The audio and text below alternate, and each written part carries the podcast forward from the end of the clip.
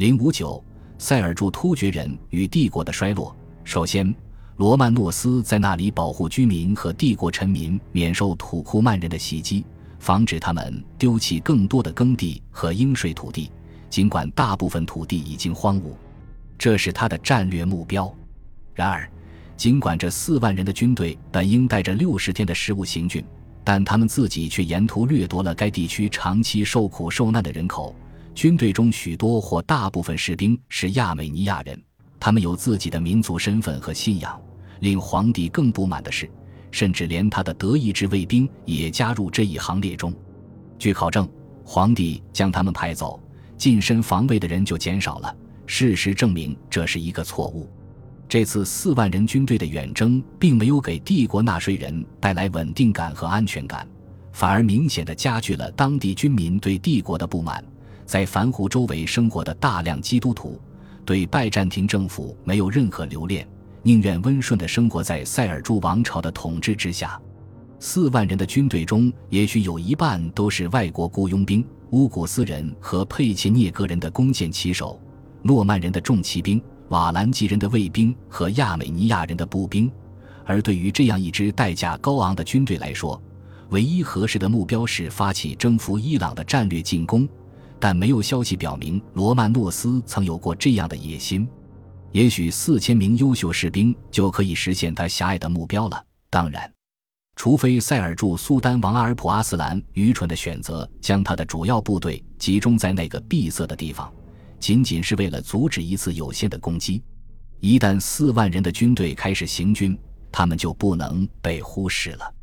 当阿尔普阿斯兰知晓一支庞大的拜占庭军队正在土耳其东北部山脉行进时，他正在准备对法蒂玛王朝进行一场大规模的攻击。这甚至算不上双方交战的主要战区。他们不仅应该像萨珊波斯人和罗马人那样战斗。而且要为更有价值的领土进行斗争，即美索不达米亚的西北部，那里有经常被围困的阿米达、达拉、伊德萨和尼西比斯。在任何情况下，阿斯兰的战略重点都不是与拜占庭作战，而是与埃及的法蒂玛人作战，因为对于当时巴格达的统治者来说，法蒂玛人才是唯一真正重要的竞争对手。阿拔斯哈里发赋予了阿尔普阿斯兰在他的领土上统治的权利。所以，他作为苏丹王的政治权力可以合法的与阿拔斯哈里发的宗教权威一起延伸。如果法蒂玛人异端的伊斯玛仪信仰被摧毁了，那么阿拔斯哈里发的宗教信仰就会再次统治埃及，而他们的苏丹王阿尔普阿斯兰就可以统治那肥沃的土地，享有大量的税收收入。此外，对于一个伊斯兰统治者来说，埃及还有更大的优势，他有大量的基督徒。基督徒需要缴纳人头税，而穆斯林不用。在这一事件中，阿尔普阿斯兰在对埃及发起战略进攻时，并没有忽略对拜占庭的反击。毫无疑问，如果一个刚皈依伊斯兰教的新王朝攻击其他穆斯林，而不是反对最高基督教权力以捍卫穆斯林的征服，这将在政治上造成损害。或许有另一种政治损耗的方式，使得罗曼诺斯捍卫他的统治。在伊朗附近还有很多基督教徒和索罗亚斯德教教徒，一支庞大的基督教军队不仅振奋了高加索地区的诸多基督徒，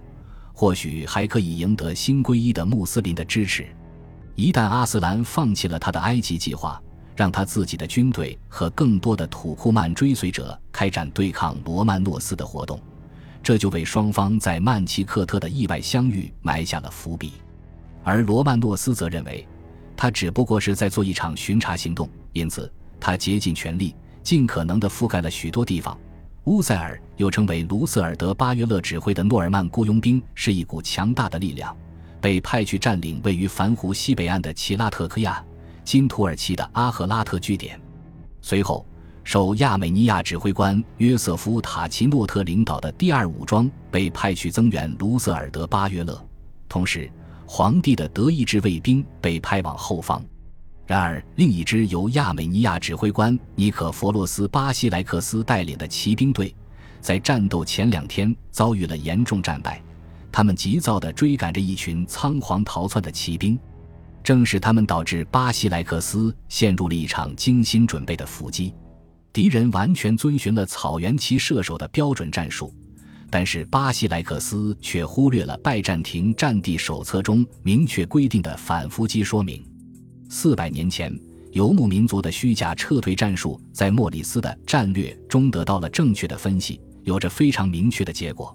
如果他们真的在恐慌中逃离，那么你已经赢得了战斗，并且没有必要去追赶他们。如果他们假装逃跑来引诱你进入埋伏圈，避免追赶也将使你安全。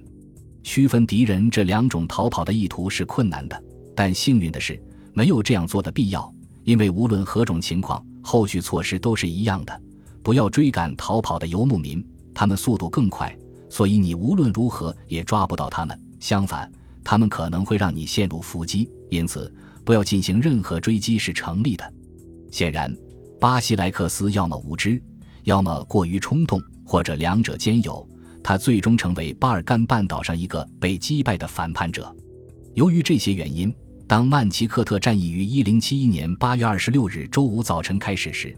罗曼诺斯四世身边并没有四万军队，甚至连该数量的一半都没有。在战争开始的那天，当罗曼诺斯四世突然发现阿尔普阿斯兰已经集结了新生力量去攻击他时，他发现他的大部分力量都在别处，而且无法快速响应，因此这场失败是注定的，除非有求之不得的战术运气。但是罗曼诺斯四世不仅没有从作战错误中进行艰难的战术补救，而且出现了更多的战术错误。当然，任何战术部署和行动都可以因战败而被认为是犯了严重错误。就像在胜利时，这些因素都可以被认为是正确的一样。据说这其中有叛国行为，这是对意料之外之失败的常见解释，但在此次战役中是完全可信的，因为当时政治对手充斥着罗曼诺斯的朝廷，尤其是其妻子欧多西亚·马克勒姆波利提萨前夫的杜卡斯家族。最鲁莽但也可能无法避免的是。罗曼诺斯依靠安德罗尼科斯·杜卡斯来指挥他的后卫军。安德罗尼科斯·杜卡斯的父亲是约翰·杜卡斯，即罗曼诺斯的姐夫，同时也是他最突出的政治对手。像拜占庭这样精良的军队，面对暴徒的突进或撤退时，其所采用的作战方式的一个关键优势是：如果战斗顺利展开，特定军力可以分散开而进行协同攻击。如果没有顺利展开，则用于防御。军事部署根据实际情况而千差万别，但侧翼和后方守卫几乎是必须的。军事手册中坚持认为，即使以削弱主要战斗力为代价，也需要保证此二者。后方卫兵可以被召唤到前方以巩固胜利。如果前线部队迫于敌人的压力而向后撤退时，他们可以留在原地进行支援。一旦敌人突破，只有后卫军才能在前线堵住缺口来稳定局势，因为井然有序才能压制突如其来的恐慌。后卫军的另一职能是通过在前线后方展开攻势以拦截敌人的侧翼包抄，这通常是比通过放松前线秩序来拓宽正面战场要好得多的方法。最后，后方卫兵通常使得总司令能够采取二次行动。当前线已经完全被战斗所困住而无法控制时，位于前线和后方之间的总司令实际上还可以指挥后卫军。但是罗曼诺斯并没有把自己放在控制这两个梯队的位置上，相反，他扮演的角色是战士而不是将军，他要直接上前线作战。当安德罗尼科斯·杜卡斯一看到这位令人憎恨的皇帝陷入困境并需要帮助时，就直接带领他的部队离开，并返回了君士坦丁堡。他参加了罗曼诺斯的废除仪式，并见证了迈克尔七世的即位。后者是欧多西亚·马克勒姆波利提萨与第一任丈夫君士坦丁使是杜卡斯的儿子。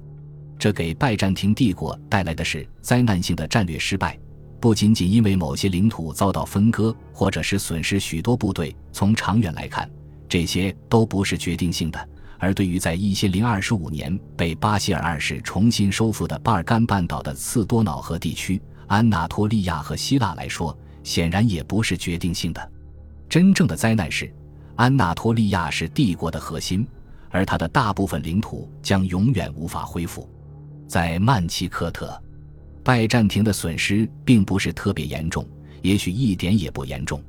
乌古斯战士的轻骑兵擅长突袭和监视巡逻，但不善于压制全副武装的敌人，更别提杀死他们了。这是重型步兵或重型骑兵的任务，起码在当时而言。装备着钉头锤的装甲兵可以凭着自己的身体冲破敌人的阵线。